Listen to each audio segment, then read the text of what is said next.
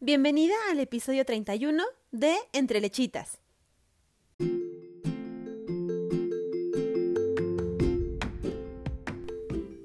Hola, hola, ¿cómo estás? Bienvenida a un episodio más de Entre Lechitas, un espacio creado para hablar sobre una etapa hermosa y a la vez compleja de la maternidad, como lo es la lactancia.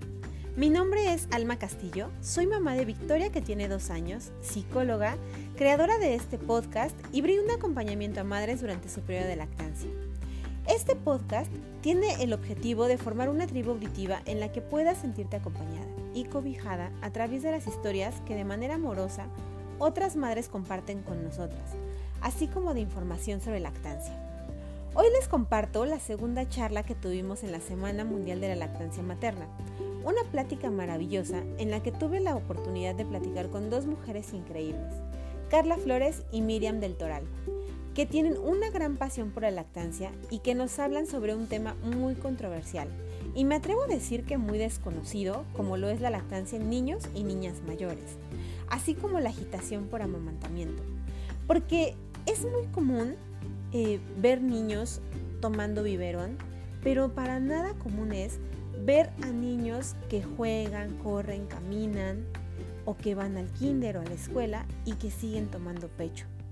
Entonces es muy, es muy importante abrir espacios en los que platiquemos de esto, que lo podamos normalizar.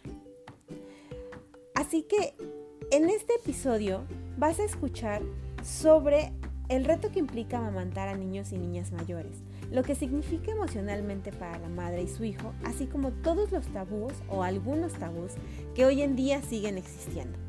El video de la plática lo podrás encontrar en nuestras redes sociales, principalmente en Facebook. Por si alguna desea ver la presentación, les dejaré la información en los detalles de este episodio. Y bueno, si consideras que la información puede ayudar a otras madres y generar valor en su maternidad, ayúdame compartiéndolo y si gustas, puedes escribirme a mis redes. Estaré encantada de leerte. Estoy en Instagram y Facebook como team-lechitas. Y sin más, te comparto la charla.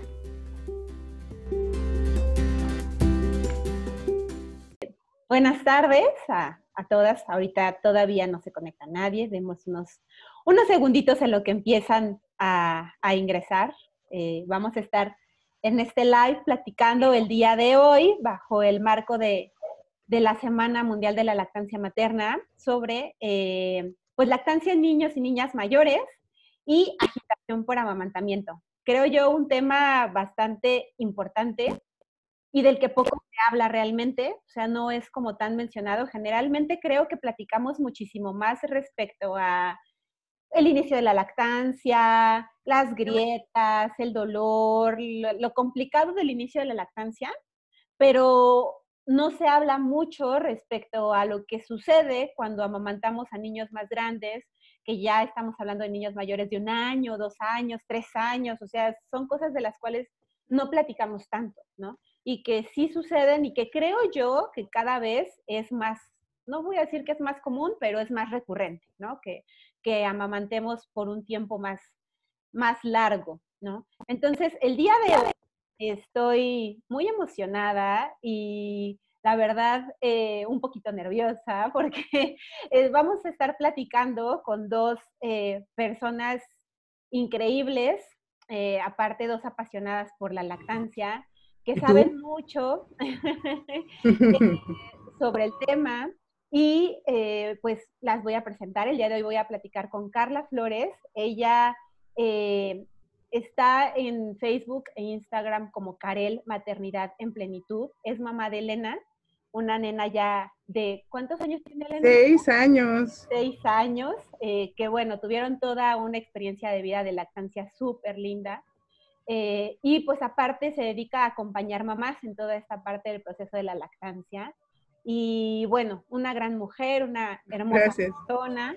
Ay, gracias. Voy a platicar vamos a platicar también con Miriam, que bueno, Miriam del Toral eh, es, bueno, las dos son muchas cosas, pero entre todo lo que hacen, eh, Miriam es mamá de tres, tres ya adolescentes, bueno, dos adolescentes y una nena, eh, y aparte es cofundadora del grupo Fuente de Vida en León, que es un grupo que se dedica a acompañar a mamás en este proceso de, la lactancia. Aparte, también participa en UPA Tribu. Y bueno, en su tiempo libre también dedica, se dedica a hacer eh, pues mucha eh, comunicación en diferentes medios de comunicación, redes, eh, escritos, hace muchísima comunicación sobre lactancia en todos los medios que ella puede, es TikToker. Entonces, bienvenidas a las dos. Para mí es un placer poder estar platicando y compartiendo con ustedes esta charla. La verdad es que estoy muy emocionada por eso.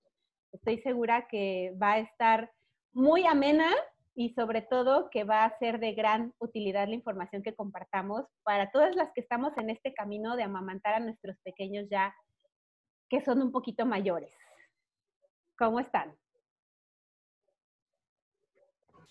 Bien, muy contentas. Siempre con el nervio del Facebook.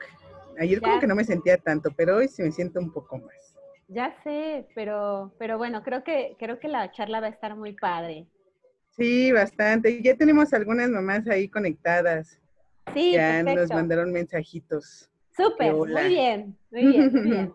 Pues me gustaría eh, que iniciemos justamente platicando sobre, creo que es, es, controversial la palabra, pero ¿qué es la lactancia prolongada, chicas? Ustedes, eh, en su opinión, ¿qué es? ¿Y está correcto llamarla lactancia prolongada? ¿Qué opinan? Mamás ahí conectadas. ya nos mandaron mensajitos. Súper, muy bien. Muy bien, Pues, Miriam, empieza. ¿Me escuchan? Hola, ¿cómo están? Muy buenas tardes. Primero que nada, muchas gracias por la invitación. La verdad es que es un gran honor estar junto a estas mujeres emprendedoras, amorosas, apasionadas y que además tenemos como el honor de poder participar en un proyecto mexicano conjunto. Sí.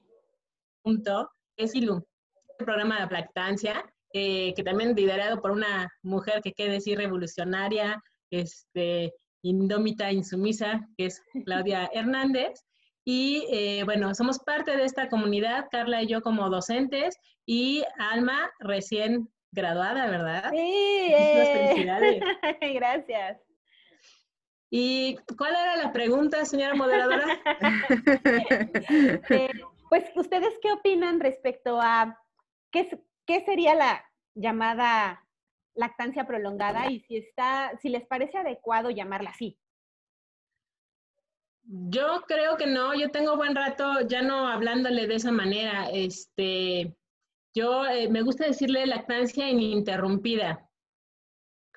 Pero eh, el otro día, Adri Renteral, seguramente ustedes la conocen, de Minimagüe, me decía, oye, pues también a los seis meses es interrumpida, pues ¿cuál es la diferencia? Ah, lo que pasa es que en nuestra sociedad, digamos que ven muy bien y se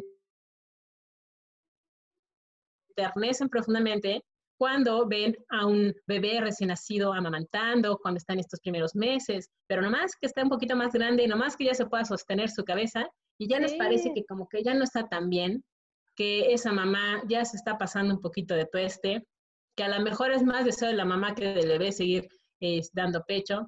Y entonces, eh, por eso a este proceso que después de los seis primeros meses de vida, donde ya empieza a ofrecerse a este pequeño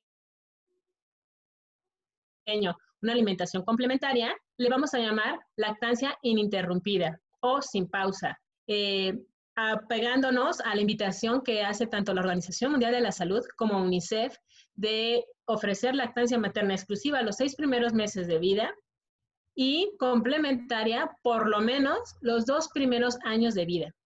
Eh, en, sus páginas oficiales lo señalan así como un mínimo de dos años. Obviamente, si mamá y bebé están contentos, porque aquí pues nos obliga a nadie, ¿verdad? Claro. Este, entonces, en este contexto, pues es mantener la lactancia el tiempo que mamá y bebé quieran, sabiendo que nunca pierde sus eh, propiedades nutrimentales, eh, de otorgar factores de inmunidad y también, porque no, es apapacho al alma, tanto de mamá como bebé.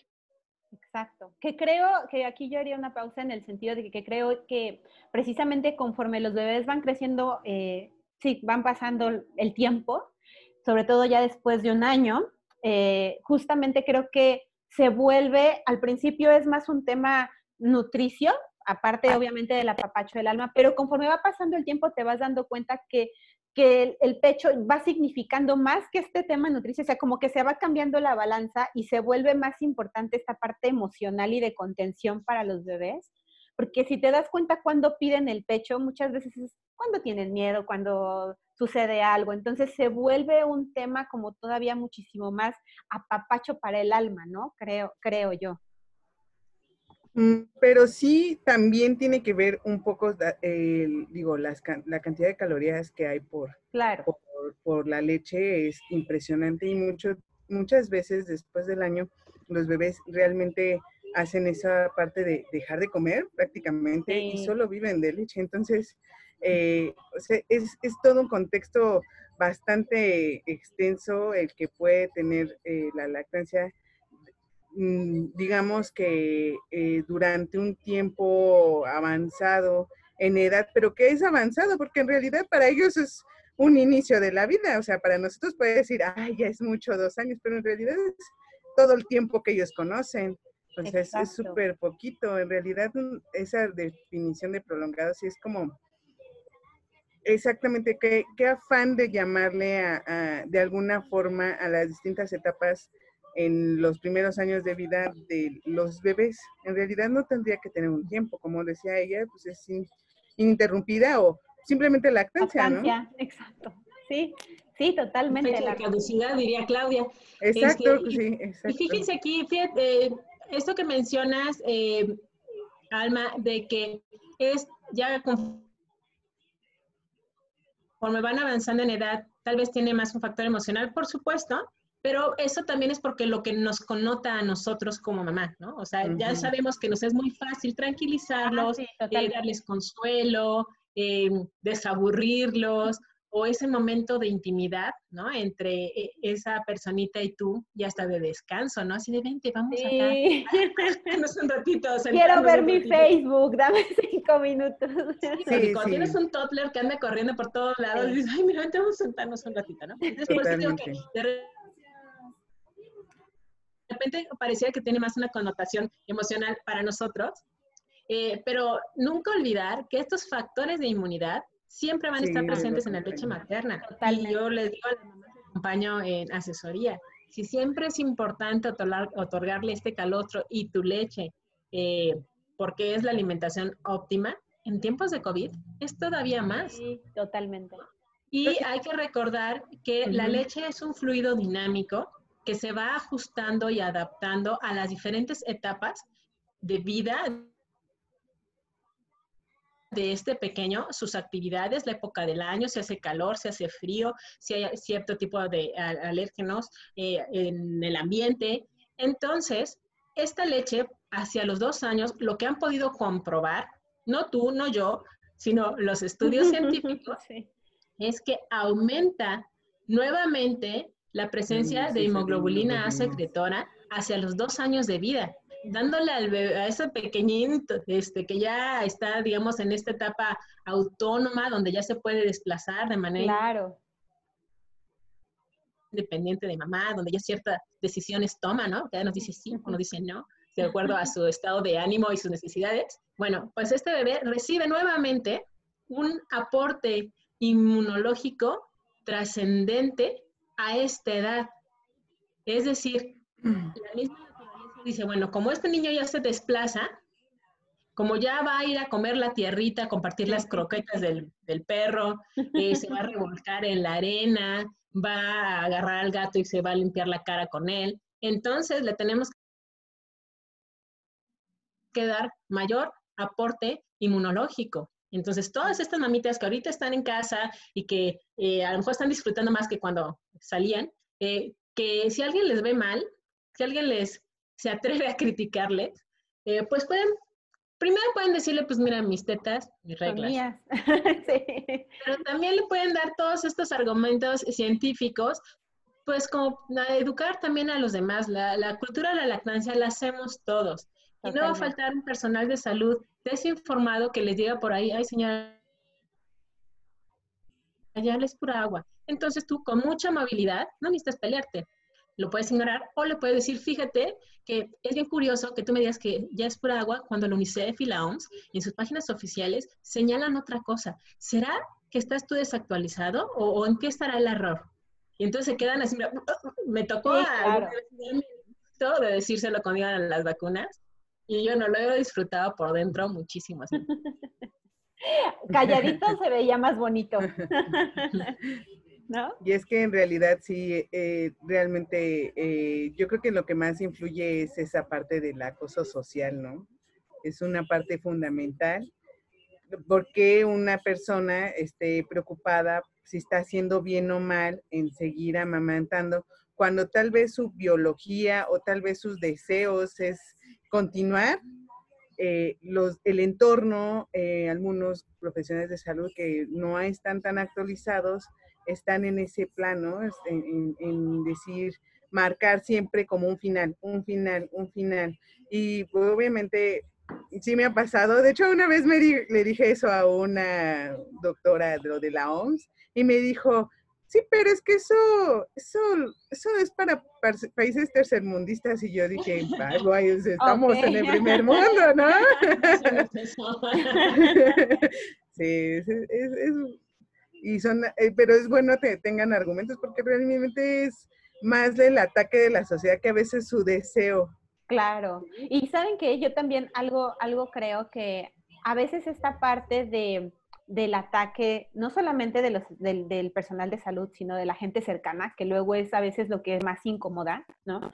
De las personas más cercanas son las que de repente se sienten como con la, posibilidad de hacerte este tipo de comentarios tan desafortunados. Entonces, eh, yo sí creo que a veces, si no tienes, a veces hay que escoger las batallas y si no tienes ganas de, ponerte a, gastar energía en discutir con alguien que quizá dentro de ocho días te va a volver a decir lo mismo, le digas lo que le digas, tener esta información te da la tranquilidad de tú saber lo que estás haciendo y lo que le estás dejando y lo que estás aportando. Y simple sencillamente... Que no te hagan titular, que no te hagan cuestionarte. Y fíjate, a ver si las mamitas que están por aquí escuchándonos nos pueden corroborar. Eh, no solamente te dan estos, este, pues, molestias, ¿no? Incomodidades, sino que muchas veces siembran la semilla de la culpa. Y de la duda. Exactamente. Si fuiste a una consulta porque, pues, no sé, cualquier enfermedad que haya tenido el niño y te dicen, eh, y, tú comentas, ah, es que todavía mamanto, y te voltean a ver así. sí. sí. Híjole. Bueno, empezando por ahí es pura agua. Entonces tú, te quedas de ver así, o sea, yo lo estoy enfermando, o sea, sí, se te viene el mundo encima y entonces todas esas miradas que en algún momento recibiste y que se te resbalaban, en ese momento se quedan fijadas, impregnadas, tatuadas en tu piel, pensando, sácatelas, capaz que tenía razón la suegra, la vecina metiche, eh, la, la enfermera que no lo quiso, ya la tetanalgesia, eh, eh, el marido que ya quiere que saque al niño de la. De la cama. En ese momento se hacen presentes todas las preguntas sabidas y por haber. Esas miradas y esos prejuicios y nos hacen titubear. Exacto, pero es tan importante eh, participar en grupos de apoyo a la lactancia, porque tiene, tienes como muy cercana a quien decir, oiga, me pasó esto, ¿ustedes qué opinan? Y, no me han de dejar mentir ustedes que también están en grupos de apoyo, llueven documentos, artículos, páginas oficiales, protocolos científicos, y entonces, ok. Sí, respiras, totalmente. Sí, esta parte de, convivir con quien hable tu mismo idioma y que te entienda perfectamente el momento de vida por el cual la estás atravesando y que esté como en la sintonía contigo, ayuda muchísimo porque te da justamente esta paz que comentas, Mila. Y aparte siempre te, sientes que no estás sola, porque creo que es un sentimiento, siempre yo digo que eh, hay lactancias de closet, ¿no? O sea, todo el tiempo cuando pasa eh, esa edad en la que dicen, ah, sí, ya después de que come ya todo es un exceso de lactancia. Entonces te vuelves una mujer que amamanta de closet y entonces vas a los lugares, a, la consulta y evitas hablar del tema porque todo el tiempo te sientes que te van a decir algo Y pues si te, si te atreves a decirlo, pues ya, te lleven los comentarios. A mí me decían que hasta era polvo. Yo decía, ¿cómo le hacen para hacerse polvo? Yo veo agua. wow, ese no lo había escuchado. No, sí, mi tía, te mando un abrazo, tía. decía eso. Entonces, y, y, y, y es, es, es luchar contra, pues a veces también tú te sientes ya muy cansada, o sea, hay que reconocer que llega un punto que dices, Dios mío, mis tetas ya no son mías, eh, te sientes un poco, este, con, quieres intentar moverte, pero pues todavía estamos en una etapa de posparto que aunque uno piensa que ya no es cierto, todavía te va a durar hasta los dos años, tres años. Sí, sea como sí, totalmente, totalmente. La realidad es que también eh, de repente, justamente ayer yo escuchaba la plática que tuvo acá esta Selenita, o bueno, Claudia, eh, Ajá, respecto al tema de, la lactancia sin fecha de caducidad. Y justamente ella comentaba el cómo nosotros interpretamos, por ejemplo, lo que tú comentabas, Miriam, que dice la OMS, que la lactancia por lo menos a los dos años, pero de repente sí es muy cierto que nos quedamos con el hecho de dos años, ¿no? Y de repente pensamos que los dos años es como una línea en la que es así de hasta aquí, ¿no? Porque la OMS dice dos años, pero no pensamos en el por lo menos dos años, no, se nos queda... En lo que opina el bebé. Exactamente, ¿no? Pero pensamos de repente esta parte de dos años y entonces cuando llegan los dos años, todos esos comentarios que quizá antes pues podías como evadir ya lo que dice la OMS y lo que sea, de repente empiezan como a mermar en algunas mamás esta parte de la seguridad y justamente también si lo sumas al cansancio, a el brote de crecimiento de los dos años, esta parte de toda la parte de desarrollo evolutivo del bebé, en donde, como tú comentabas, Miriam, ya empieza a ser más independiente. Entonces, y, y, los berrinches, o sea, se vuelve como una etapa bien compleja. No sé ustedes qué opinen, o sea, y mantener. Fíjate, Jackie, me, me encantaría como comentarles algo, que ahora durante el confinamiento, pues, como comentaste al inicio, participo en UPA Tribu eh, y en el grupo de apoyo a lactancia de Fuente de Vida, donde tenemos muchísimas mamás interactuando eh, y pues las propias asesorías que seguimos teniéndolas eh, en línea por medio de videollamada. al principio hubo como un boom de llamadas de, destete, ¿no? De decirme, yo, quiero destetar porque aumentó la demanda de mi bebé, de, de, ahora que me ve todo el día en la casa y de que no salimos y de que entre que estamos nerviosos, entre que estamos aburridos, y aquí no me lo quito de encima, ¿no? Entonces, eh, se sentían como, como, muy preocupadas y dijeron, es momento del destete. Entonces, cuando platicábamos este tema, que es eh, el punto central de esta conversación, que es la agitación por amamantamiento, y les explicas estas sensaciones de repudio, de rechazo absoluto, de querer amamantar en estos momentos, de repente era como, ok, o sea, no estoy mal, no soy una mala persona, no me he convertido de la noche a la mañana en una mala mamá, porque eh, de veras veo al niño y le quiero sacar la vuelta. Y sobre todo estas sensaciones corporales que son poco fáciles de tramitar nuevamente porque generan muchísima culpa. Entonces, eh, fíjate que eso fue como al inicio del confinamiento y luego un pequeño declive en esa curva y en esa llamada de auxilio. Este, y la mamá empezó a sentirse, y ojalá que las mamis que nos están acompañando me puedan decir, eh, confirmar o eh, disentir de lo que estoy mencionando, es que la mamá entró como ya en una curva de tranquilidad porque de repente, pues ya no tenía las miradas de todo mundo diciéndole, ay, todavía le das, no te muerde, tienes, todavía tienes, no es agua. Pues un poquito, porque todavía y de repente, a la universidad. De repente se quedan todas estas voces. Ay, perdón. Sí, claro, pero vaya, me refiero a que la curva disminuyó, no es que haya desaparecido, disminuyó. Y eh, empecé a escribir un poco en la columna que publico cada semana, eh, lo hago en un portal digital que se llama Zona Franca, pero también eh, a través de, mi página en Facebook, que es Maternidad Sustentable, este, estas vivencias del que las mamás me compartían, y de ahí surgió esta frase de tus tetas, tus reglas, porque resulta que la,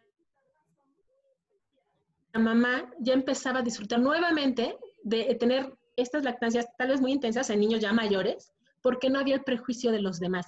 Y también el poder, a ver, niño, hoy estoy cansada, hoy necesito mi espacio, ahorita no te voy a dar, sin sentirse también señaladas por los otros de que, ay, pues, ¿para qué te estás quejando? No, que tú eres la defensora de la teta, pues ahora te aguantas, ¿no? o sea, como poder confesar, pues me siento cansada y necesito mi espacio y necesito poderme tomar una ducha caliente, poder ver mis series sin que estés encima de mí.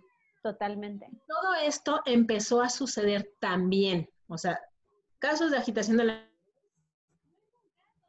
amamantamiento, pero también muchas mamás que eh, salieron del closet, como mencionabas hace rato. A la hora que yo vi que una de estas columnas que hablábamos de, de el destete pospuesto por el confinamiento o por la contingencia, es de las publicaciones que más alcance han tenido en mi página. Estamos hablando que se fueron sobre los 175 mil eh, de alcance y de compartido también por miles y la verdad, eh, para mí fue inusitado, no crean que son mis números habituales. Entonces, empezaron a llegar todavía más testimonios de mamás diciéndome, yo estoy encantada, ya nadie me está fastidiando y mi niño tiene dos, tres, cuatro años, cinco años y estamos encantados y de diferentes partes del mundo. Y eso para mí de verdad fue una sorpresa en un primer momento, pero después un deleite. Pensar, bueno, dentro de todo lo terrible que está resultando esta pandemia para muchas familias, este hilito lo podemos rescatar de que hay muchas mamás que ahorita están pudiendo rescatar, disfrutar, eh, no tener que andar justificando estas lactancias, estos momentos tan, tan íntimos y satisfactorios para ellas, que en otro momento no eran posibles porque lo tenían que callar cuando iban al mall, cuando iban al centro comercial, cuando iban a la escuela, cuando iban a las fiestas infantiles, ¿no? Que tenían que retar ahí al niño, no, aquí no, yo Total, ¿no? Sí, sí. Entonces, bueno, esto es lo que yo he observado. Ojalá que las mamás que nos están acompañando nos puedan hacer sus comentarios. ¿Sabes? Pues bien. Ah, perdón, tú, tú, Carla. No, es que iba a decir que tenemos ahí unos comentarios. Sí, yo también, justamente para hacer algunos si quieres, los digo yo y ahorita tú haces los comentarios que salen, ¿vale? Va, entonces, este, aquí hay una chica que se llama Anabel, que muchos, muchos saludos a todas las que nos están viendo. Soledad Mora, Anabel Calixto dice que tiene dos años, cinco meses y sigue lactando y además, pues, si le toca lidiar con personas que le dicen que ya está grande, ¿no? Ay, Cecilia Villaseñor nos está saludando. Hola, Cecilia. Hola a todos. Eh, Lali Soviedo eh, también eh, ya lleva un año y un mes lactando y todo el mundo le pregunta que cuándo dejará de dar. A veces los comentarios vienen hasta de la propia familia. Sí, es lo más difícil. Sí, eh, Lisbeth, sí, que también están muy demandantes, justamente lo que estabas mencionando, Miriam. Y pues ya estos son los que tengo ahorita. Yo aquí tengo algunos otros. Muchas personas nos están saludando y nos felicitan por la plática y por la información que estamos compartiendo. Pero por ahí también nos están diciendo eh, Aldrix Vera, que bueno, ella se sintió aliviada con, la, con lo que estamos platicando. Dice, yo también le ofrezco cuando anda corriendo por todos lados. Y es que sí, cuando ya andan corriendo ya es un relajo con los niños. Y vienen y toman y se echan a correr otra vez. y luego eh, Erika Telles nos dice, llevo dos años, cuatro meses y eh, se la han criticado por seguir amamantando a su, a su bebé. Eh, Maga MG nos comenta, yo es enfermera y su primer hijo lo, eh, lo, lactó hasta los cuatro años y el segundo hasta los dos. Y bueno, que ahí andan los dos súper traviesos. Muchas felicidades, Maga. Eh, sí, aquí sí una pausa. Qué eh, padrísimo este testimonio que nos haces, tú siendo personal de salud, porque seguro sí vas a ser de las que vienen la vacuna y sí pasa, señor? Mira, dele pecho mientras se lo aplicamos para que no le duela tanto, para que esté más tranquilo. Y de eso tienen hambre nuestras mamás. Exactamente.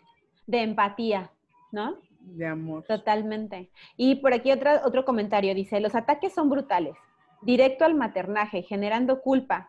Vaya, hasta perversa salí. Eh, y ya estamos en la última toma del destete, la de en la noche. Ella ya está destetando, pero ha recibido, entiendo, muchos comentarios bastante desafortunados. Y, y sabes que además con, Lore tiene un bebé muy grande. Desde que estaba... chiquito era un bebesote, ¿no? Entonces ya me imagino, ahora que está mayor, que le han de voltear a ver si, o sea, ya, les, ya le cuelgan las piernas a ese niño, ¿no? Sí, yo he oído comentarios esos de ya casi, casi va por las chelas, ¿no? Y tú así de... o, o de va a llegar años, ¿no? y va a seguir tomando chichi, ¿no? Ah, sí. No, falta. Nos saludan desde Lima, Perú. muchas, muchas gracias por vernos. Hola. Eh, y creo que son los comentarios que, que, tengo hasta el momento. Y yo quería compartir mi experiencia como mamá. Yo justamente cuando inició mi niña, ustedes saben, tiene dos años, entonces justamente estamos en esta etapa que ustedes ah, comparten. Y cuando yo leí uno de los eh, artículos que escribió Miriam, pese a que yo tengo información, ojo, o sea, eso es lo que quiero decir, o sea, yo tengo información, había leído sobre la agitación por amamantamiento, o sea, toda esa parte, y yo en verdad me sentía muy mal, o sea, me sentía muy estresada porque por, muchas cosas. De repente como estarte en tu casa y mi nena incrementó la demanda así horriblemente, o sea, no me dejaban. Entonces yo había momentos en los que, como bien comenta Miriam, yo no quería, o sea, le daba la, le sacaba la vuelta. Mi teléfono estaba no, no quería de repente que, que, se acercara para tomar, ¿no? Porque no me dejaba hacer nada. Entonces se, se volvió muy pesado hasta que leí y a mí me dio paz. Lo, así tal cual como tú lo comentaste, Miriam, fue así como un tema, me relajé, hice las, paz, las paces conmigo misma, ¿no? Porque dije, bueno, esto que está sucediendo es natural, ya sabíamos, pero yo no sabía que se iba a presentar en ese momento, ¿no? Entonces fue como, me dio muchísima paz, le puse nombre a lo que estaba sucediendo y con nombrarlo fue como una cosa totalmente diferente. Y lo que compartes, Miriam, es muy cierto, o sea, hoy en día yo digo, qué bueno, porque he estado en mi casa todo este tiempo y me he tenido que evitar, pues, miradas incómodas, me he tenido que evitar el buscar el momento o el lugar donde amamantar a mi nena y que no me vean y cosas así, pese a que realmente, afortunadamente yo nunca he tenido como comentarios tan desafortunados, pero sí es muy cierto que esta parte de estar en casa nos, nos ha permitido, como más que amamantamos a pequeñitos un poquito más grandes, y me imagino que a los que tienen más grandes aún, pues hacerlo a la hora que sea, cuando lo piden, y hacer como estas pases de, bueno, estamos en nuestro espacio, nuestro territorio, nadie tiene por qué meterse y, y seguimos, ¿no? O sea, y, y, aquí estamos. O sea, e, es, yo, yo, lo constato. Y es que sí, de verdad sí. es súper duro. Que hiciste, perdóname, que hiciste al respecto, eh, esto que mencionas, le pude dar nombre y eso acomodó no solamente acá a nivel racional, también en mi cuerpo, en mi alma, y eso le pasa mucho a las mamás. Y por ahí hay un comentario, ¿no? De Rocío García, dice, súper interesante su charla, aún no soy mamá, pero soy médico familiar y tengo muchas pacientes embarazadas y en lactancia con muchas dudas. Y este tipo de pláticas ayudan bastante a orientarme para poderlas eh, acompañar. Definitivamente, Rocío, muy agradecida a nosotras de que estés interesándote en dedicar un ratito de tu tiempo para escucharnos. Y este, fíjate que vamos a tener muchas charlas durante todo el mes. Con, con, las chicas de Tetada Masiva México, donde puedes encontrar eh, todos los temas que te puedas imaginar acerca de la lactancia pero en específico yo los quiero eh, invitar a todos los que son parte de personal de salud. Este 7 de agosto a las 10 y media vamos a tener a la doctora Mariana Colmenares eh, y a Mariana Villalobos en un foro que está convocado, fíjense, para nosotros como Grupo de Fuente de Vida nos connota mucho y nos pone muy contentas. Eh, convocado por la Procuraduría de Derechos Humanos del Estado de Guanajuato. Qué padre. En sinergia con nosotros, porque precisamente este es el mensaje que queremos dar. Todos somos actores y actrices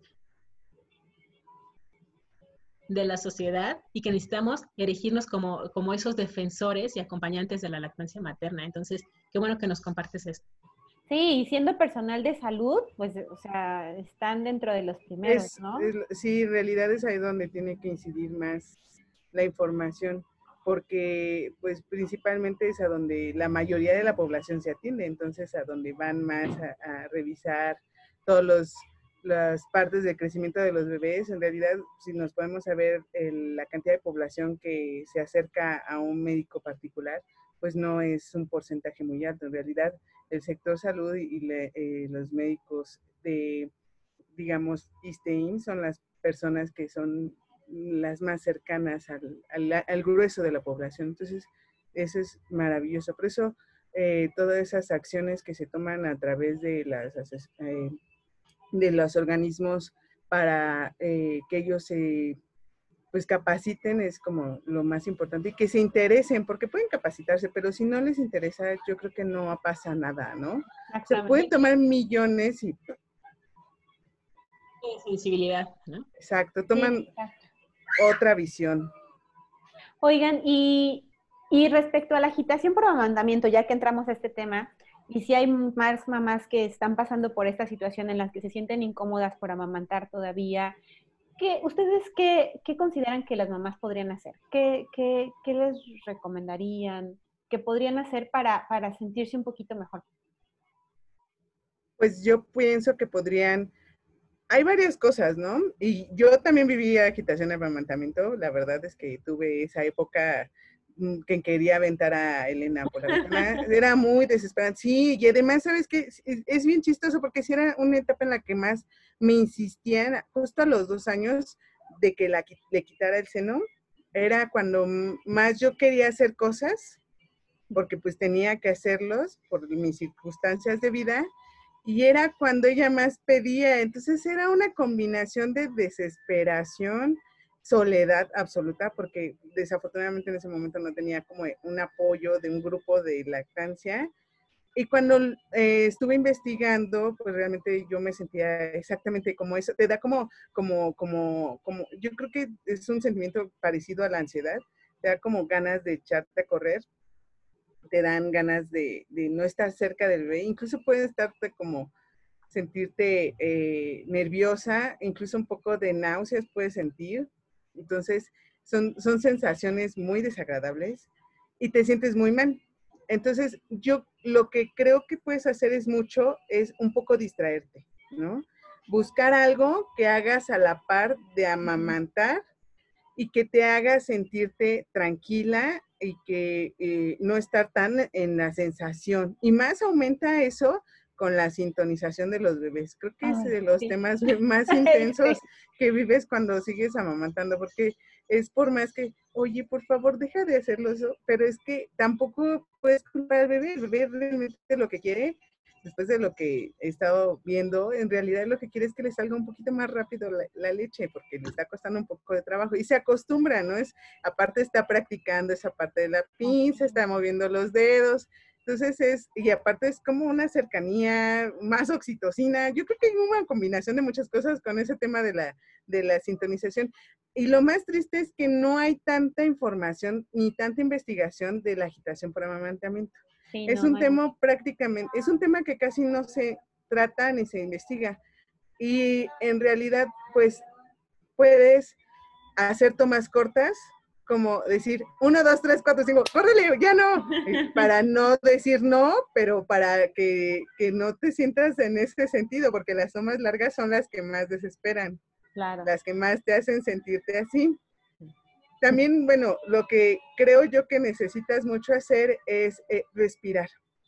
Luego, si conociéramos un poco más de la respiración, podría ayudarte a regular un poco esos sentimientos negativos que, que pueden surgir y también hablar con el bebé como pues en esa parte de mediar, regular, decirle, oye, la verdad es que me siento, perdón con mi cantante, eh, me siento un poco mal, me da un poco de sensaciones desagradables, eh, pero yo te quiero mucho, vamos a intentarlo más a ratito porque ahorita me siento así. Y la verdad yo creo que hay, yo creo que muchos bebés sí pueden eh, decidir, ¿no? Eh, eh, en negociación es como la parte mágica, y más a los dos años, es la palabra mágica, en cuanto a berrinches y demás, pero también luego nosotros somos un poco no tan conscientes que usamos la teta para todo, ¿no? Es así de, chin, eh, quiere esto, ven, ven, tómale, tómale. Esa es la parte que, que, que, a veces se nos olvida, o sea, que, que realmente sí es, pues sí, o sea, somos un poco nosotros lo que tratamos de dirigir la situación y pues obviamente el bebé tiene sus necesidades muy marcadas y también estar consciente de esa parte, ¿no? Que ellos están nerviosos y que también te ven nerviosa porque también se dan cuenta de que algo está pasando, pero pues tú no manifiestas nada, pues ellos se pegan y se pegan y se pegan Y pues, supongo que ahorita eso pasó igual en la, en la pandemia, porque pues todos estábamos con cara de, ¿y ahora qué caramba va a pasar en nuestra vida? Y pues obviamente los bebés dijeron, oye, te ayudo, estás triste, a ver, ven, vamos a sonreír juntos cuando me amamantas, ¿no? Claro. Entonces, ellos se pegan y se pegan y se sienten ansiosos porque te ven ansiosos. Es un círculo vicioso. Yo creo que la relajación en la mamá es fundamental y que alguien más te ayude. Si no te ayudan. Si me permites, esta es la, parte que yo observo más importante. ¿eh? Este, yo comentar, yo también en algún momento atravesé por la, por la agitación del amamantamiento y lo quise resolver, ya sabes, ofreciéndole otras, porque ya mi niña era mayor, igual que las suyas, entonces ya podía como comer otras cosas, ¿no? No solo de mí. Pero eh, mm, eh, afortunadamente, cuando me di cuenta que lo que tenía era cansancio, todo cambió, ¿sabes? Porque entonces lo que necesitaba hacer era atenderme a mí, escucharme a mí, y pues nosotros todo le modelamos a los niños. Entonces, si yo soy la primera que no escucha a su cuerpo y a sus necesidades y pasa por encima de ellas, pues yo le estoy invitando a ese niño que pase sobre las mías y también a futuro sobre las suyas. Entonces, este, por aquí veo algunas chicas, me encantaría saludar a Sí, ya nos están, así ahorita hacemos una pausa para, para ver algunos otros comentarios. Este, y Mariana Galván, que también está por ahí con un niño mayor. Pero bueno, lo que les quiero platicar es en cuanto a estrategias, eh, sería principalmente escucharte a ti misma y qué es lo que necesitas y tratar de conseguirlo para ti. Esto va a implicar que vas a tener que entrar en una conversación con la persona que acompaña tu vida. Ya sea tu pareja, eh, hombre o mujer, no importa, la que está ahí al lado tuyo, eh, si te apoyas en tus padres, si hay alguien que está ahí en tu entorno, conversar y decirle, me estoy sintiendo de esta manera. ¿Qué necesito de ti? Bueno, pues a lo mejor que pases un poco más a ese pequeño, que lo distraigas, que te involucres o que tú te hagas cargo de ciertas labores domésticas, porque yo con todo no puedo, o sea, estoy tan, tan, tan, tan, tan, tan y además conteniendo a un niño con una demanda emocional altísima en este momento. Entonces necesitas explicitarlo y hacer acuerdos, no solamente con el niño, porque de repente me da la impresión que les queremos convencer a las mamás de, mira, dile al niño que le vas a dar un avioncito si ahorita no. No se trata de estos sobornos, se trata de que escuchemos cada quien las necesidades de cada uno y también los niños pueden postergar sus necesidades. Y aquí espero no me linchen, pero la crianza no es complacer en todo a los niños los niños, por su seguridad, también necesitan ciertas normas y límites de convivencia. Entonces, necesitas entablar este diálogo respetuoso con él y decirle, mira, me siento de esta manera, entonces vamos a hacer X, Y, este, cosas, ¿no? Eh, por ponerles un ejemplo, no sé si alguna de ustedes ha visto estos documentales de la naturaleza donde te dicen, sí, este es Sasha, la osa del bosque de Rusia y acaba de parir a sus niños y lo van acompañando y mira, ahora le está enseñando a pescar y ahora no sé qué. Y entonces ahí va el sesno atrás de ella. Y llega un momento que después de ver estas imágenes preciosas donde juguetea con sus osesnos y los lame y tal, llega un momento durante el documental que le hacen, le da el zarpazo a, los ositos. ¿Sí los han visto? Sí. Los avientan y los otros quieren mamá el otro se para y se va al, al, río helado y los desde la orilla viéndola, así esperándola. Eso hacemos todos los mamíferos. Claro. ¿Por qué creemos que nosotros, que también somos mamíferos, tal vez un poquito menos peludos, pero mamíferos, no tenemos que responder a estas necesidades? Por supuesto que sí. Entonces, a lo mejor lo podemos hacer bastante más sutil que un zarpazo, pero sí podemos poner límites y decir, mira, amor, la verdad es que en este momento no estoy disponible. Yo desde muy pequeñitos les iba platicando a, mis hijos, ¿sabes qué, amor? Yo a partir de las nueve de la noche, mira, ya ves, está oscuro, ya no hay sol, yo a partir de esta hora, ya como que mi chamba de, mamá se reduce a, las emergencias, ¿eh? Obviamente no se los decía al año, ¿no? Ya era como a las tres, cuatro. en esta conversación, ellos ya iban como registrando, ah, ok, ok, solo como para lo indispensable, ¿no? O sea, no es para mamá, ¿no? Sí, claro. Y entonces, era una convivencia muy linda y ahorita yo les puedo decir, yo ya tengo adolescentes. La menor está en ocho años y, y medio. Y, y, creo que funcionó, pues, ¿no? O sea, tener esta comunicación franca, decirme ahorita la vez que estoy súper cansada, ahorita no te puedo dar pecho. A ratito, cuando lleguemos a la casa, llegamos, nos lavamos las manos y nos sentamos. Parte muy importante, cumplir lo que dijiste. Sí, claro. Tú dijiste que al llegar a tal lugar lo ibas a hacer, en ese momento lo haces. Y entonces el niño lo que necesita es esta predictibilidad, esa estructura, esa seguridad de aquello que mamá me dice, lo va a cumplir. Entonces yo puedo postergar mi necesidad y esperar y esto nos sirve para toda la vida. O sea, esto no solo vas a decir así como que por fregar y por hacer la prueba, lo vas a hacer cuando tú también lo necesites, ¿sabes? Entonces, bueno, no me crean, chequenle si les funciona este, su dinámica familiar y pues platicamos. No, y totalmente, la realidad es que yo que lo estoy viviendo ahorita, que lo tengo fresco así en, en la piel, les puedo decir que es totalmente cierto. Y esta parte del apoyo de de repente como bien comentas, Miriam, quien está en tu círculo que te puede apoyar, eh, sí levantar de repente un poquito la mano, porque efectivamente esta parte de, intentar eh, hablar con los pequeños es muy cierta y es importante, pero también tenemos que ser claras y tener expectativas reales. O sea, no es como que le digas a tu bebé hoy, oye, es que dame chancita, ahorita lo, ahorita lo hacemos. O sea, no es como que hoy le digas y hoy ya lo entendió y hoy ya lo vamos a hacer así. ¿no? O sea, es un tema de repetir, de repetir, de repetir.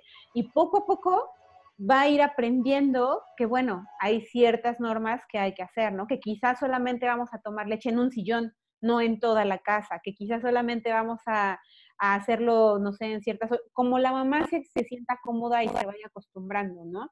Y eh, esas son cosas que cada quien deberá identificar, qué le funciona, qué necesita. Por ejemplo, mm, eh, algunas que he estado recibiendo con frecuencia durante este confinamiento, y no sé si te pasa a ti lo mismo, Carlita, es de quiero dormir. Está pidiendo en la noche como si fuera recién nacido, ¿no? Y tiene tres años, ¿no? Entonces, bueno, pues vamos a conversar. ¿Qué más podemos hacer? Y como bien dices, Alba, es en la constancia y en la reiteración y en, en esa también aproximación al, al, niño, decir, a ver, ¿qué es lo que pasa en la noche? ¿Por qué, ¿Por qué se te antoja más? ¿Por qué ahora es así? Y lo vas conversando y vas encontrando otras prácticas, porque la verdad es que es un gran error pensar que haciendo lo mismo voy a tener resultados diferentes. No, eso es, no, si esto no, ha funcionado, pues vamos a ver qué si nos funciona. A lo mejor dejar de darte tanto dulce en la tarde, ¿no? A lo mejor es eh, volver a establecer la hora del baño, que con esta contingencia nos da día y noche en blanco, ¿no? de decir, ok. Totalmente. Tener esta costumbre de ver. En el día nos vestimos y en la tal hora nos bañamos, nos ponemos la pijama porque ya vamos a descansar, ¿sabes? O sea, como ir encontrando nuevamente qué es lo que le permite estructurar al niño, porque cuando em, empezó el confinamiento y que de repente pues ya se fueron a sus casas, no había esta necesidad de, salir a determinada hora. hora. Porque se acuerdan que también se juntó con las vacaciones, ¿no? Entonces de repente... Sí, desde Semana Santa. Ajá, entonces de repente al niño se le desdibujó el horizonte de día, noche, hora de vigilia, hora de sueño. Y al rato nos estábamos como locas de decir, bueno, pues, ¿por qué? Pues se despierta a las 10 de la mañana, por supuesto, a las 9 de la noche sigue con toda la pila, ¿no? Entonces necesitamos volver nuevamente a ajustar nuestros horarios y hacer como esta visión adulta, ¿no? Así como ver la vista completa y decir, ah, ok, yo estoy haciendo esto, esto y esto, que tal vez podría modificar y que está alterando el ritmo que teníamos anteriormente, ¿no? Este, como sugerencia, pues. Sí, exacto, totalmente. Lo que sí es que hay algunos casos, yo creo que es importante decirlo, que, hay personas que realmente ahorita con el confinamiento hay mujeres que realmente están solas en sus casas con sus hijos y que en ese caso realmente no pueden a lo mejor acudir a alguien más por la situación de que pues las otras personas están confinándose en sus casas. Entonces, sí, en ese momento, pues sí, yo creo que sería importante que ellas buscaran exactamente este tipo de pláticas, alguien que las escuchara, porque el sentimiento de soledad también yo creo que hace que los bebés tomen más. Cuando tú como mujer te sientes muy sola y no lo quieres reconocer, los niños toman más. Entonces es importante también, eh, eh, y ellas van a sentir más agitación por amamantamiento y van a sentirse un poco más malas madres y más mal, o sea, porque en realidad hay muchas mujeres que están ahorita trabajando, amamantando y están solas, ¿no? O, por ejemplo, sus, sus, padres a lo mejor ya son muy grandes y ya se, se encargan de muchas cosas, o sea, son muchísimas las realidades y yo creo que sí cada quien tiene que tomar las decisiones sobre su propia vida y es muy importante esta parte, ¿no? De que, traten de buscar un acompañamiento, un apoyo de alguien externo, porque creo que sí se está, sí está pasando mucho. Eso es como, como las mujeres que están teniendo hijos y están llegando a sus casas y sus maridos se tienen que ir como a la semana y ni siquiera pueden venir sus mamás. Entonces son muchas las prestaciones que están pasando en estos momentos, eh, muy, muy fuera de lo común. Sí, claro. Y aquí es donde creo que los grupos de apoyo también toman muchísimo, ajá, muchísimo importancia, porque a veces efectivamente o vives en un lugar, en un país donde no es tu país y no tienes familia y no tienes mucha gente cerca, o efectivamente eres mamá soltera y solamente estás con tu hijo, o sea, son como, las realidades pueden ser tan variadas como personas sabemos en el mundo. Entonces, la, o también puede suceder que estés en tu casa con tu pareja, pero que no recibas apoyo para nada. o sea, también eso puede suceder. Pasa mucho. Eh, en este caso, ¿qué sucede? Pues que los grupos de apoyo toman una importancia así súper fuerte y mucha relevancia porque te pueden ayudarte a acompañar. Si bien quizá no van a estar ahí para lavarte los platos, porque eso pues es un hecho, eh, pero sí van a estar ahí para escucharte y para empatizar contigo y para, para, para darte, no sé, apoyo en contención emocional. Así ¿No? Totalmente. Entonces, la, otra pregunta que, tenía, porque bueno, creo que ya tenemos que empezar a ir, a ir cerrando y ahorita me gustaría leer algunos comentarios más que tenemos, pero es si ustedes consideran que la agitación por amamantamiento es una señal de que hay que destetar. ¿Ustedes qué piensan? Esa es la pregunta. Sí. Pues yo diría que este eso lo puede decidir solo la mamá. Y te repito, este, si tú entras en este diálogo con las personas que te pueden dar apoyo, descansas un poco, eh, a veces se exacerba cuando estamos en embarazo, por ejemplo, o estamos cerca del periodo menstrual. si vemos eh, eh, que pasan estos días y esa sensación disminuye, pues ya lo hicimos.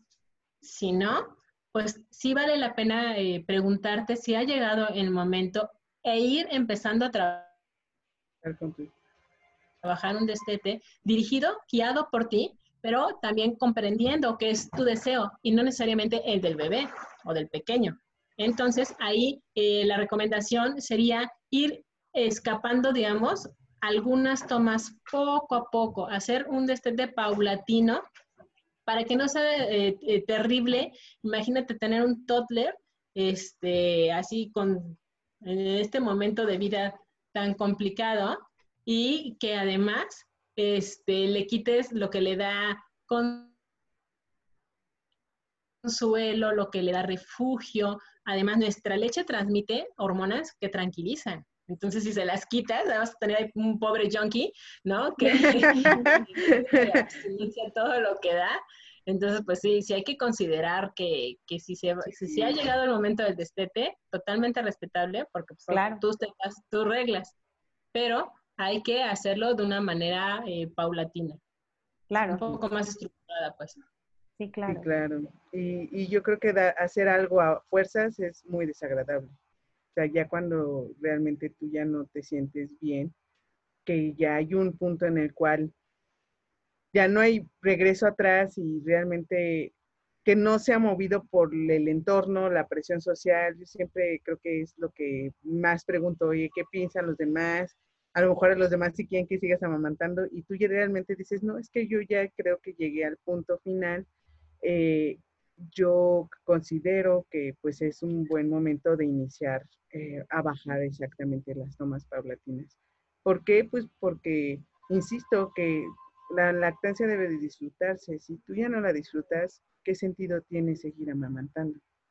Sí, exactamente. Aparte creo que es un momento de muchísima conexión, que debe ser como tal cual un disfrute, aunque es entendible, como bien dice Miriam, que haya algunos momentos en los que pues, no te sientas tan cómoda porque, no, te está haciendo tarde, por miles de razones que pueden suceder y que pueden suceder todos los días. Ojo, o sea, todos los días puedes tener una situación así, ¿no? Pero aquí el tema es como el, el, lo que bien comenta Miriam, escucharnos y decir, a ver, ¿qué está sucediendo? ¿Qué es lo que más pasa?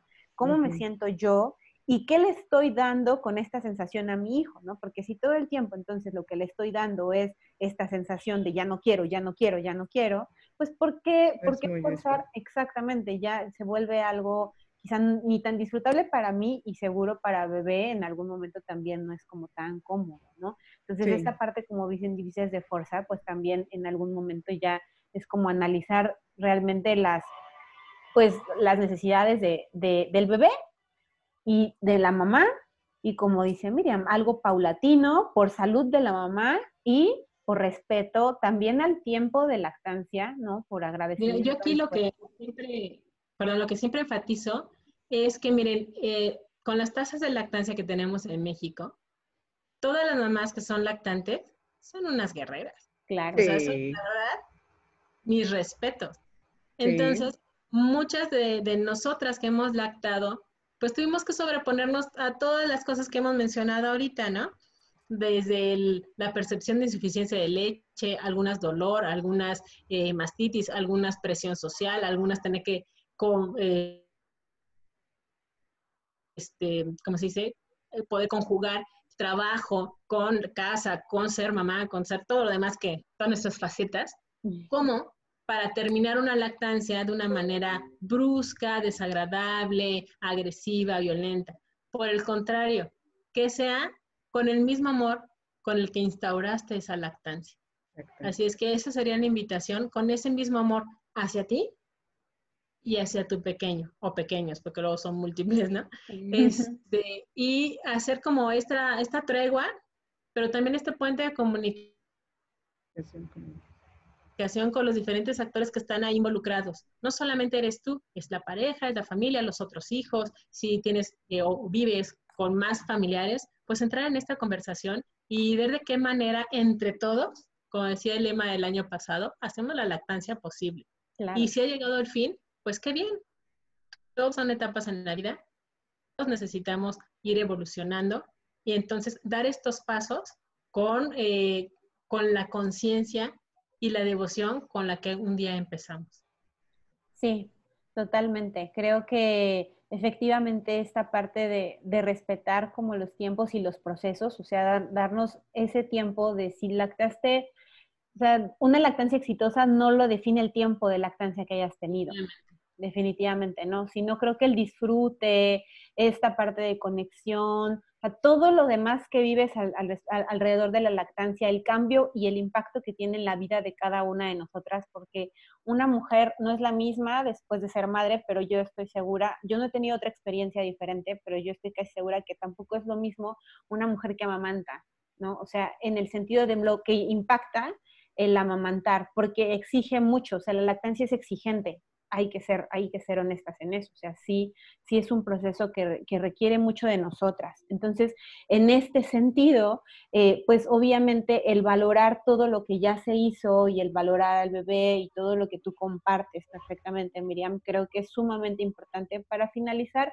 un proceso, pues obviamente lindo, con, como, como es más amigable contigo y con tu hijo o hija, o hijos o hijas. Entonces creo que eso, eso es sumamente importante decirlo. Y aparte que si es un, realmente la lactancia, si lo vemos así, es, es un proceso constante de resiliencia, ¿no? Es, es irte sobreponiendo ante todas las experiencias que vas viviendo desde un inicio eh, irlo viviendo de, una, de la mejor manera posible, porque no vamos a mentir, realmente vives bastantes etapas en un periodo de tres años, cuatro, cinco, seis, los que sean, ajá, en donde van cambiando una, una es un paso a la vez, realmente como tipo eh, doble A. Es, es, un momento, son momentos distintos y que el final sea exactamente como algo exacto, resiliente, en el cual veamos una etapa que estamos dejando, pero que le estamos dejando dignamente, que le estamos dejando con un proceso, no, no el más feliz, porque realmente, mm, o sea, en un momento dado, pues, alguno de los dos no va a ser el más feliz del mundo, pero va a ser resiliente y va a sobrevivir a esa etapa y dejar como esa experiencia y vivencia de la mejor manera, quedándose con esa parte de, de la experiencia y de, de, lo que bueno que pudo haber sido y lo malo que también puede haber sido, ¿no?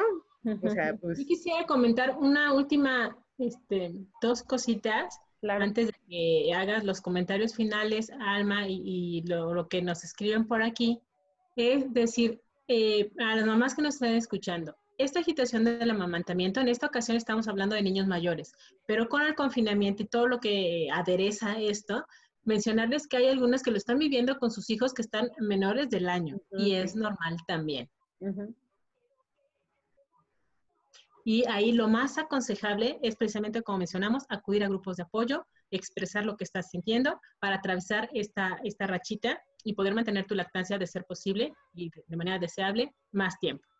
Y eh, dos, eh, todas aquellas mamás que pasan por un destete, ya sea dirigido por la mamá, un destete natural donde el niño de un día para otro dice yo ya estoy satisfecho, gracias, o un destete de estos que se fueron dando paulatinamente hasta mm. que el punto en que de repente dices, caray, ¿cómo tengo... ¿Qué le pasó? dos días sin darle, ¿no? Estos, todas estas eh, posibilidades y más que hay como humanos que somos, siempre implican un duelo. Y esto es muy importante que lo comprendas. Y este duelo se manifiesta a nivel físico, ¿sí?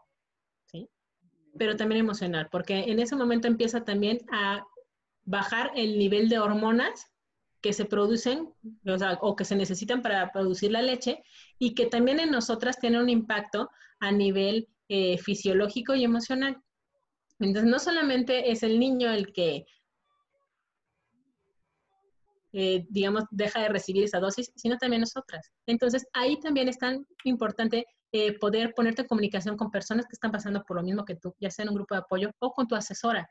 Yo me he sentido muy, pero muy, pero muy honrada de, muchas de las mamás que acompañé en su momento a instaurar su lactancia, que ahora me hablan porque la quieren culminar y quieren hacerlo con ese amor.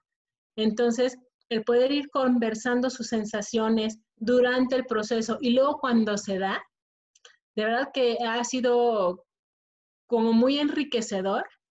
Eh, yo espero que para ellas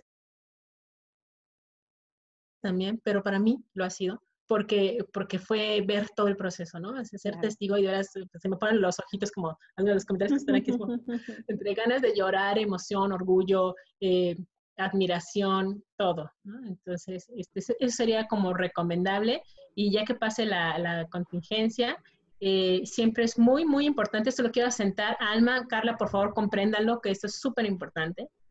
Cuando ya se haya dado destete, que nos inviten una chela a las asesoras. Que, no pudieron este, tomar durante la lactancia, pues que nos sentemos en unos cócteles, nuestros coquetos, muy bonito, a darle fin y a celebrar este este punto es el más importante de toda la charla. El de la chela, oye, las chelas son la chela. Sí, es bien bonito cuando llegan y te dicen, oye, ahora quiero una plática de este, te dices, uy, vamos a ver cómo nos va. Es bonito, es, Eres una bella, Miriam, me encanta. Sí, la realidad es que ha sido una charla para mí muy linda. Este, muchísimas gracias a las dos por todo lo que comparten y por toda la información y, porque siempre es un placer platicar con ustedes, la verdad es esa. Pues en realidad la verdad es que parece ser que debimos haber puesto más grande a Miriam y yo hubiera estado así como tú, porque siento que Miriam se aprovecha así como mucho. Es grande como una estrella. Sí, totalmente, Miriam. Luego te invitamos la chela. Sí, ahora que vayamos a León. Por supuesto, acá la recibimos con todo el amor. Pero me encantaría que leyeras alguno de los comentarios porque... voy para allá, precisamente voy para allá, porque sí hay unos comentarios... Por favor acompañarnos. Sí, sí. Pues primero que nada, muchas gracias a todas y todos, porque hubieron hombres también por ahí que nos estuvieron acompañando en esta charla. Entonces, en verdad, muchísimas gracias. Esperamos que les sea de utilidad y que si tienen cualquier duda, pues nos puedan buscar ya sea en nuestras redes sociales. Carla está en Karel Maternidad en Plenitud, Miriam está en, ay, se me fue, perdóname. Maternidad sustentable. Maternidad, sustentable, Discúlpame. Y bueno, yo en Team Lechitas, entonces cualquiera de las tres les puede apoyar en cualquier duda que tengan o cualquier situación por la cual estén atravesando. También está el grupo Fuente de Vida, que es un grupo que si bien está en León, pero también está este, online, entonces obviamente también pueden acudir ahí. Digamos que hoy en día ya hay muchísimos más recursos. Muchísimos más, ¿verdad, Miriam? Cuando estabas tú en tus inicios, había tanta cosa. Yo hace seis años no veía tanto, ahora me imagino que... No, no era, no era, tan abundante, sí había, por supuesto, las chicas de la Liga de la Leche. Alba. Este, ya estaba en sus inicios, más o menos vamos por las mismas épocas. Eh, maternidad en plenitud con la doctora Aurelia Flores allá en Aguascalientes. De ahí fue la inspiración para la creación de Fuente de Vida. Ya había, sin embargo, qué gusto saber que ahora hay tanta oferta y que ojalá que toda mamá que desea amamantar obtenga la información y el acompañamiento para hacerlo. La, eh, la persona indicada para ellos. Totalmente. Ahora sí, ya encontré dónde nos quedamos. Cindy Ordóñez comenta que amamantó con su primera nena hasta los dos años eh, y hoy con su segunda niña van igual hacia los dos años y ella la ve feliz. Así que ambas lo ah. decidirán, ¿no? Ahí van, muy felices. Gaby García, efectivamente me siento inmensamente tranquila de poder seguir amamantando a mi niño de cuatro años y medio. Muchas felicidades, Gaby. Sí, muchas felicidades. Siempre he apostado por el destete natural, pero es cierto que molesta a la sociedad poco informada. Así es. Un abrazo. Sí, abrazo. Julia Carrito dice que si ya inscribió a un curso que comentaste, Miriam, ella es licenciada en enfermería y obstetricia. Muchísimas felicidades. Por eh, uh. Más como tú, y soy mami de un bebé de dos meses y amo todo lo relacionado con la lactancia materna, su promoción y los derechos laborales. Excelente charla, nos felicita. Muchas gracias, a ti, felicidades a ti por informarte. Eh, Teresa Ramírez, así yo, como la osa. He sufrido agitación, no sabía cómo se llamaba ese sentimiento, pero me sentía muy culpable. Como tú comentabas, Miriam, su mm. hija tiene 18 meses y está más demandante. Entonces, lo que tú compartías no es, no es exclusivo de bebés más grandes. Ah, aquí Adix Vera, yo quiero seguir hasta que él quiera, pero creo que en la noche empiezo a sentir, a sentir agitamiento por el cansancio. Eso es, Adix, que hay que medir fuerzas y hay que... hay decirle a quien puedas si hay alguien que te apoye, ¿no? Totalmente. Ay, Is, muchas gracias, nos que le encanta escucharnos. Gracias, Isa. Eh, más felicidades y más felicidades. Muchas gracias. Yo tengo aquí una. Adelante, adelante. sí, Cristi Díaz, felicidades por su plática súper interesante. Eh, dice, muchas gracias, Lali Oviedo. Cómo me hubiera gustado tener esta información hace ocho años. Ahora con mi segundo bebé me informo más y todo gracias a ustedes, las asesoras. ¡Oh, qué bonito! Y pues a ti que también lo buscas, porque en realidad todo es un conjunto de, ¿no? Sí, Qué bueno que haya más información, la verdad es que eso es una maravilla. Este, dice Liz que todos necesitamos límites de convivencia. Pues sí, totalmente de acuerdo.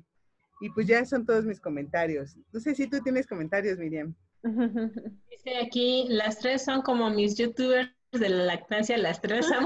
¡Qué linda! yo tengo, pero gracias. Gracias. Pues no. Yo tengo uno, pero está nada más instalado porque no tiene ni un videito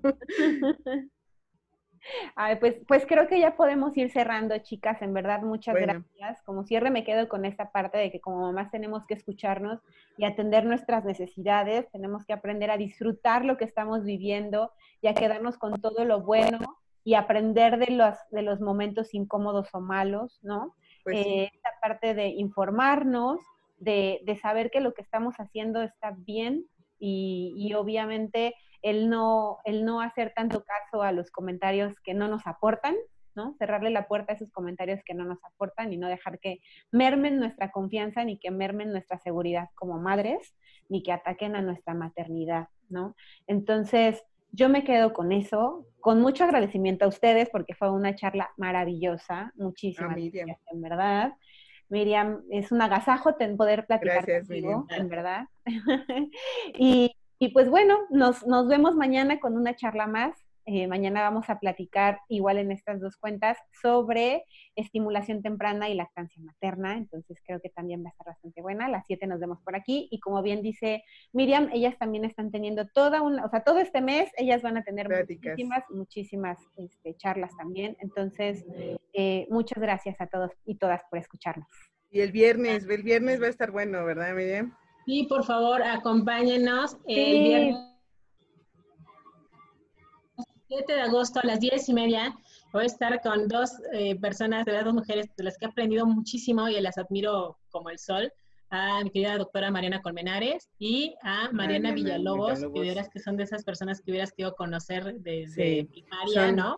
son como las idol de la lactancia. Sí, va a estar buenísima. ¿A qué hora, Miriam?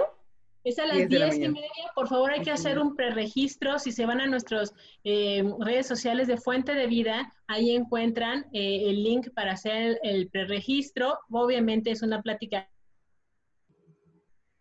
gratuita y con todo el interés de que ustedes comprendan y, puedan ampliar sus argumentos respecto a la lactancia. Yo con decirles que cuando escuché a Mariana Colmenares decidí convertirme en asesora de lactancia y cuando escuché a Mariana Villalobos, comprendí que no tenía que atacar, que tenía que tratar de motivar, de inspirar, de hacer un tipo de diálogo diferente. Entonces, eh, ojalá les pase lo mismo a ustedes con ellas y las esperamos. Y gracias, Alma, porque amo los podcasts de Team Lechitas. gracias. gracias, Carla Flores, porque hemos hecho un trabajo bien bonito este, dentro de esta comunidad PILU. Y lo más importante, y siempre digo hashtag, Activistas, Unidas. sí. Solo quiero, perdón, pero me parece importante, no quiero dejarme eh, irme sin comentarlo, eh, porque hay una mami que tiene un comentario que dice, ¿por qué mi bebé a veces no toma bien su pecho y a veces no quiere? Llora, llora, no quiere dejar de darle pecho. Creo que estás Misael, estás pasando por un momento, este, por alguna, no sé si algún brote de crecimiento.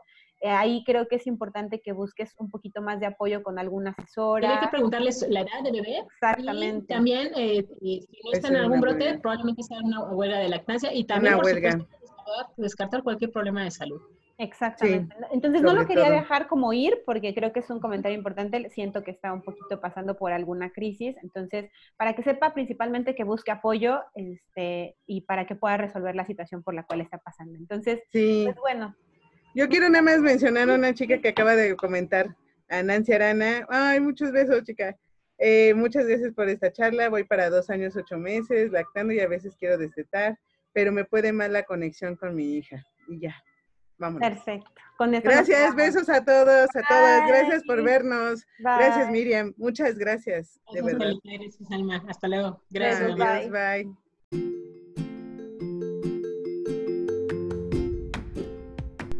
Muchísimas gracias por haber escuchado este episodio. Nos escuchamos la semana entrante con un nuevo episodio de Entre Lechitas. Les mando un fuerte abrazo. Felices lactancias. Bye.